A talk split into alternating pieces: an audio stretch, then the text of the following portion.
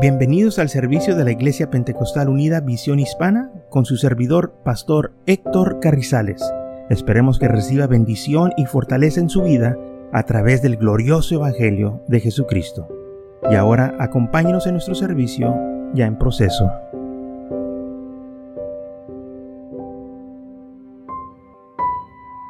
Segundo libro de los Corintios capítulo 11 versículo 3 dice, pero Temo que como la serpiente con su astucia engañó a Eva, vosotros, vuestros sentidos sean de alguna manera extraviados de la sinceridad, fidelidad a Cristo.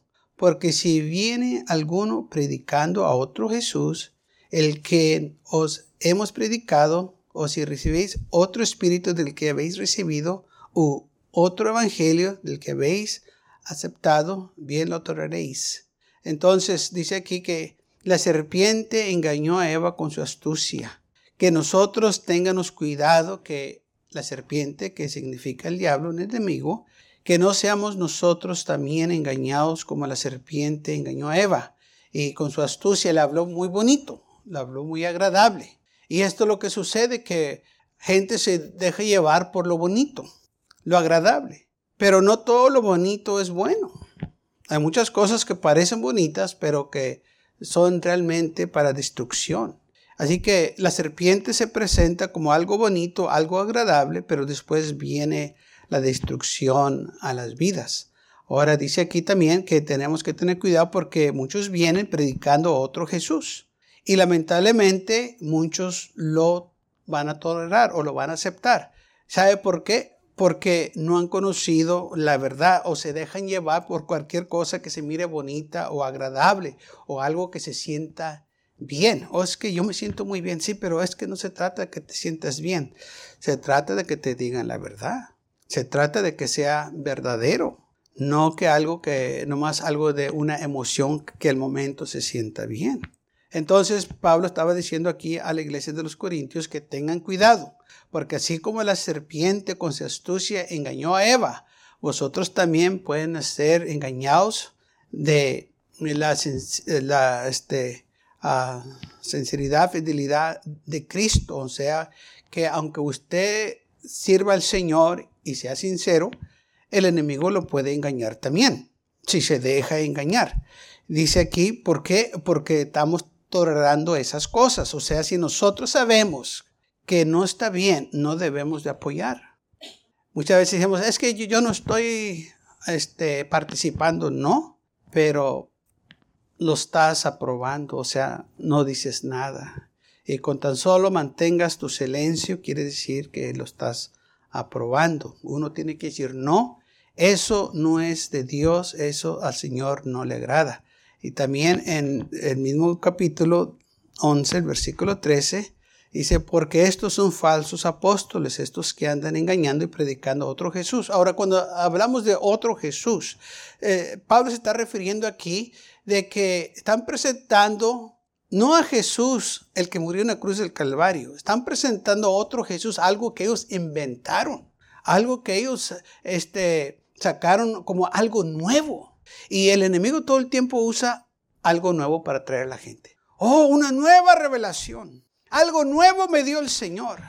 Pero ¿qué dice la Biblia? No hay nada nuevo bajo el sol. Si ya está escrito en la Biblia, hermanos, ya tenemos todo lo que necesitamos. Aquí hay tesoros ocultos, todo está que nosotros escudriñemos las escrituras y ahí va a estar todo lo que necesitamos. No necesitamos que alguien venga y nos diga que recibieron una nueva revelación y que nomás Dios se las va a enseñar a ellos. No, porque el Evangelio es para todos. Dios no hace excepción de personas. Pero estos falsos profetas vienen y, se presentan muy espirituales, muy entregados a Dios para engañar a la gente. Dice aquí son obreros fraudulentes que se disfrazan como apóstoles, andan ellos engañando, diciendo, no tiene nada que ver. Eh, mira, eh, sabemos que el Halloween es malo, pero nomás con que no te vistas como diablo, todo está bien, puedes participar, ¿no? No se trata que te vistas, no se trata de los dulces, se trata que estás participando de las obras de las tinieblas. Y nosotros no podemos participar de ninguna manera de las obras de las tinieblas. Dice, pues yo no voy a pedir dulces, pero sí doy cuando vienen a mi casa. Estás participando, porque estás apoyando. Entonces nosotros tenemos que tener cuidado. Dice versículo 14, y no os maravilla, porque el mismo Satanás se disfraza como ángel de luz. No te seas engañado, no es maravilla que el mismo Satanás se disfraza como ángel. Él lo va a hacer para disfrazarse, eh, para engañar. Eh, es lo que él hace, por eso se disfraza, para engañar. Y se va a disfrazar como algo agradable, algo bonito. Y también dice aquí que también sus ministros, dice, así que no es extraño si también sus ministros se disfrazan como ministros de justicia sus ministros o sus seguidores también se van a disfrazar para engañar. O sea, los discípulos del enemigo se van a disfrazar como algo agradable, algo bonito, para poder engañar a la humanidad. Porque si se presentan como realmente son, ¿quién los va a seguir? Sabe que hay muchas cosas que suceden que muchas veces nosotros no nos damos cuenta. Así como los artistas de la televisión. Los mira uno, mira, hombres, mira, mujeres y parece que su aspecto está perfecto, todo se mira muy bien. Pero quíteles el maquillaje y no los va a reconocer quién son. ¿Por qué? Porque se disfrazaron. Nos los presentan muy bonitos, muy agradables. Pero una vez que les quite el maquillaje, todo cambia. Dice, esta es esta persona, ¿qué pasó? ¿Qué sucedió? Sucedió que le quitaron el maquillaje y ahora ya miras que no es la persona que tú pensabas. Pero para que la gente los aceptara, los tuvieron que disfrazar. Amén. Los disfrazaron como algo agradable, algo bonito. Y pues eso llama la atención. ¿Sabe que hay muchas cosas que nosotros compramos? No porque los necesitamos las cosas, pero ¿sabe por qué? Porque las vimos y nos gustaron. Muchas veces hay gente que nomás anda en la tienda viendo, nomás van a ver. Y dicen que nomás voy a ir a la tienda a ver. Pero llegan a la casa cargados con cosas. Y les preguntan, pues, ¿qué pasó? Pues es que lo miré y me gustó y lo tuve que comprar. Pero dijiste que no ibas a ir a, a, comprar, nomás ibas a ir a ver. Sí, pero es que yo lo vi y me gustó, exacto. Lo vistes. Es lo que exactamente lo que hace el enemigo. Se presenta algo bonito para que uno lo vea y lo quiera. Así que nosotros tenemos que tener cuidado de no ser arrastrados por el enemigo que se disfraza. Dice la Biblia que se disfraza como ángel de luz. Y también viene y predica otro evangelio. ¿Sabe que, hermanos, nomás hay una iglesia y es la iglesia de Cristo, la iglesia verdadera. El mundo tiene su iglesia, pero esa no es la iglesia de Cristo, esa es la iglesia del mundo. Nomás hay una iglesia, Cristo viene por una iglesia, la iglesia que Él dio su vida por ella y derramó su sangre en la cruz del Calvario. Y Él viene por aquellos que lo esperan, que lo aman, que han sido fieles. Entonces dice en Gálatas 1.8, mas si nosotros o un ángel del cielo os anunciara otro evangelio diferente al que habéis hemos anunciado sea anatema. Nomás hay un evangelio de Jesucristo. Y ese evangelio está aquí, en la Santa Biblia. No le quitamos, no le agregamos, sino que lo aplicamos así como está. El evangelio del mundo le ponen y le quitan, le agregan y, lo, corrigen y, otra vez vienen y lo tienen que mover para quedar bien con todos porque es lo que el Evangelio del mundo hace. Quiere agradar a la humanidad. El Evangelio de Jesucristo es para salvar a la humanidad. ¿Ve la diferencia? El enemigo quiere agradar a todos para atraerlos, pero Jesús quiere salvar a todos. Él no quiere que nadie perezca, más que todos vengamos a arrepentimiento. Y el enemigo va a hacer todo lo posible por tentarnos y hacernos caer. En Lucas capítulo 4, Está un encuentro que Jesús tuvo con el diablo. Lucas capítulo 4, versículo 1. Dice así, Jesús, lleno del Espíritu Santo, volvió del Jordán y fue llevado por el Espíritu al desierto por cuarenta días y era tentado por el diablo. y no comió nada en aquellos días. Pasados los cuarenta, pasados los eh, cuales tuvo hambre. Entonces el diablo le dijo, si eres hijo de Dios, di esta piedra que se convierta en pan. Jesús respondiendo le dijo, escrito está, no solo de pan vivirá el hombre, sino de toda palabra de Dios. Y el diablo, y, y le llevó el diablo a un monte, alto monte, y le mostró en un momento todos los reinos de la tierra. Y le dijo el diablo, a ti te daré toda esta potestad y la gloria de ellas, porque a mí se me ha sido entregadas y a quien quiero la doy. Si postrado me adorarás, todos serán tuyas. Respondió Jesús, le dijo, vete de mí, Satanás, porque escrito está, al Señor tu Dios adorarás y a Él solo servirás. Y le llevó a Jerusalén y lo puso sobre el pentáculo del templo y le dijo, si eres hijo de Dios, échate de aquí abajo, porque escrito está, a sus ángeles mandará cerca de ti que te guarden y en las manos te sostendrán para que no tropeces con tu pie en piedra. Respondió Jesús, le dijo, dicho está, no tentarás al Señor tu Dios. Muy bien, fíjese, vino el enemigo a tentar a Jesús. ¿Qué le dijo? Bueno, le empezó a enseñar cosas, le enseñó aleluya, estas piedras, dijo, mira, convierte estas piedras en pan para ver si eres tú realmente el Hijo de Dios, hazlo. Él quería que Jesús se sujetara a él. Sí, Jesús sí podía haber convertido esas piedras en pan, pero Jesús nunca hizo nada para él. Pero si gente tuviera hambre, si hubiese necesidad, Jesús convierte esas piedras en pan. No para él, para la gente. Así como multiplicó los cinco piezas de pan y dos pececillos y se lo dio a la multitud, podía haber hecho lo mismo con esas piedras. Pero no lo hizo. Lo podía haber hecho, pero no lo hizo. Pero tampoco Jesús lo iba a hacer porque Jesús no se iba a sujetar al diablo. Porque tan pronto Jesús lo hubiera hecho, quiere decir que se estaba sujetando al diablo. Y el Señor no se sujeta a nadie. Y por eso le dijo, no solo de pan vivirá el hombre, sino toda palabra de Dios. No necesito yo convertir estas piedras en pan para que yo coma o la gente coma. No necesitamos esto. Hay otra cosa mejor, la palabra de Dios. Y el diablo lo llevó a un monte y le enseñó, dice la Biblia, todos los reinos de la tierra. Ahora, quiero llamar la atención a este versículo porque dice, él se lo mostró en un momento. Todos los reinos de la tierra.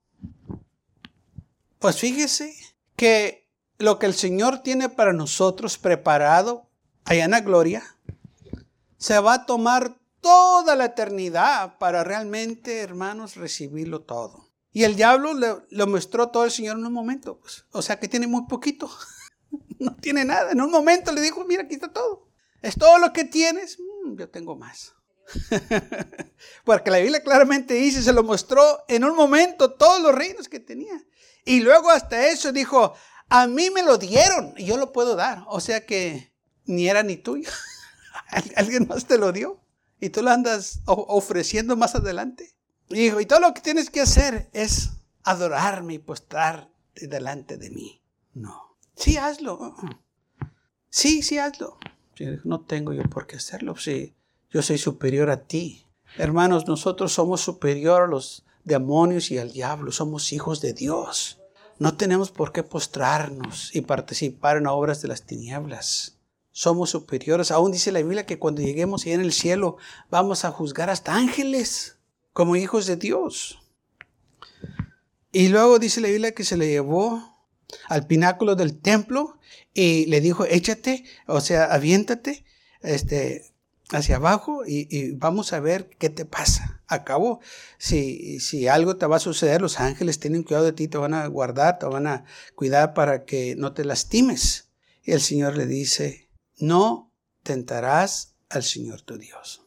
¿Sabe que el Señor ganó esta tentación o esta batalla sin hacer nada? Escúcheme bien, sin hacer nada, más que usar la pura palabra escrita ya. ¿La recuerda? Escrito está. La, la, palabra de Dios dice. Porque la palabra de Dios es fuerte, como dice la Biblia, y más cortante que espada de dos filos. Es, eh, es lo más fuerte que hay contra el enemigo, hermanos, la palabra del Señor. Y esto es algo que nosotros tenemos que acordarnos cuando viene el tentador y nos quiere engañar. Hay que saber lo que dice la palabra. Y cuando alguien viene con algo nuevo, hay que saber lo que dice la palabra. Cuando alguien viene y dice, es que mi Dios me, me ha dicho y a mí Dios me habló. La Biblia dice que ninguna profecía es para interpretación privada. No podemos permitir que el enemigo venga y, así como el enemigo le tentó a Jesús con la misma palabra, porque dijo, escrito está, hazlo. Y es lo que exactamente lo que hace el enemigo, usa la palabra, pero él adultera la palabra, la tuerce para engañar a la gente. Por eso usted y yo tenemos que saber lo que dice la palabra para no ser arrastrados por las mentiras del enemigo. Y por eso él se viste como ángel de luz o se disfraza como ángel de luz para poder engañar y habla muy bonito y hasta y, cita textos y mucha gente se cree. Porque él tuerce los textos, así como lo estabas tuerciendo aquí. Y el Señor le dijo, no tentarás al Señor tu Dios, porque sí está escrito que eh, lo iban a cuidar los ángeles. Pero también hay una escritura que dice, no tentes al Señor tu Dios. El Señor lo va a cuidar a usted. Pero eso no quiere decir que usted se va a ir a aventar enfrente de un trailer, porque ese es tentando al Señor. ¿Amén? No podemos hacer esas cosas. Pero si usted va manejando y de repente se le atraviesa un trailer, usted va a clamar al Señor, Señor, ayúdame, y el Señor va a estar ahí. Porque usted no fue a buscar esas cosas, eso nomás se presentó y al momento usted clamó al Señor. Eso no es tentar al Señor, eh, usted nomás iba en su camino y esa situación se presentó. Pero tenemos que saber lo que dice la escritura para que el enemigo no venga y use la misma palabra de Dios contra nosotros, así como la estaba usando con Jesús. La usó con Eva también. Cuando le dijo, Dios no dijo eso, Dios, Dios, bueno, pues sí, pero es que Dios no quiere que tú seas como Él. Sí, yo sé que Él te dijo eso, pero es que hay, otras cosas que Él no quiere que tú sepas. Y empezó a torcer la palabra de Dios, porque es lo que la Biblia dice aquí. Amén. Este, dice que la serpiente fue astuta eh, eh, este, y engañó a Eva, a Eva con su astucia. O sea, que Él empezó a tomar lo que Dios había dicho, esos mandamientos, y empezó a torcerlos. Y dijo, sí, eh, pues él dijo eso, sí, está bien que... Pero ¿sabes por qué lo dijo? Es porque él no quiere que seas como él. Porque él sabe que tú vas a ser como él. Hermanos, ellos ya eran como él. Dice la Biblia que él hizo al hombre y la mujer a su imagen. Entonces, pero bien como el diablo lo convenció que no eran como él. Y el diablo anda Así también con muchos diciéndoles, es que tú no eres hijo de Dios. Claro que tú eres hijo de Dios. Y tienes autoridad sobre el enemigo, sobre, los demonios. Tan, tan solo te acuerdes de esta autoridad que el Señor nos ha dado. No hay necesidad de participar en las obras de las tinieblas cuando podemos participar en las obras de la luz, en Cristo Jesús.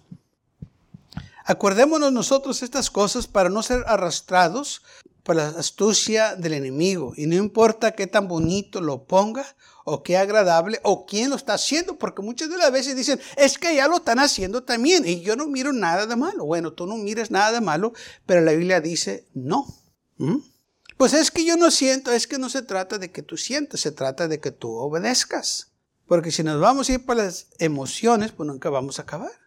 Porque si ahora te sientes con ganas y mañana no, porque así sucede, así pasa. En veces, oh, tenemos muchas ganas de trabajar, ¿verdad? Y en veces no tengo nada de ganas de trabajar. ¿Qué pasó? Pues, ¿va, ¿tienes o no tienes? No, pues es que, exacto, es que no nos podemos basar por las emociones cuando se trata de nuestra salvación. Por eso la Biblia dice que la obediencia es mejor que sacrificio. Quizás usted no entiende, no importa, pero obedece. Hay ciertas leyes que yo no entiendo, leyes de aquí de la tierra, pero ¿sabe por qué están ahí? Por una razón. Quizás no es para protegerme a mí, pero son para proteger a alguien más.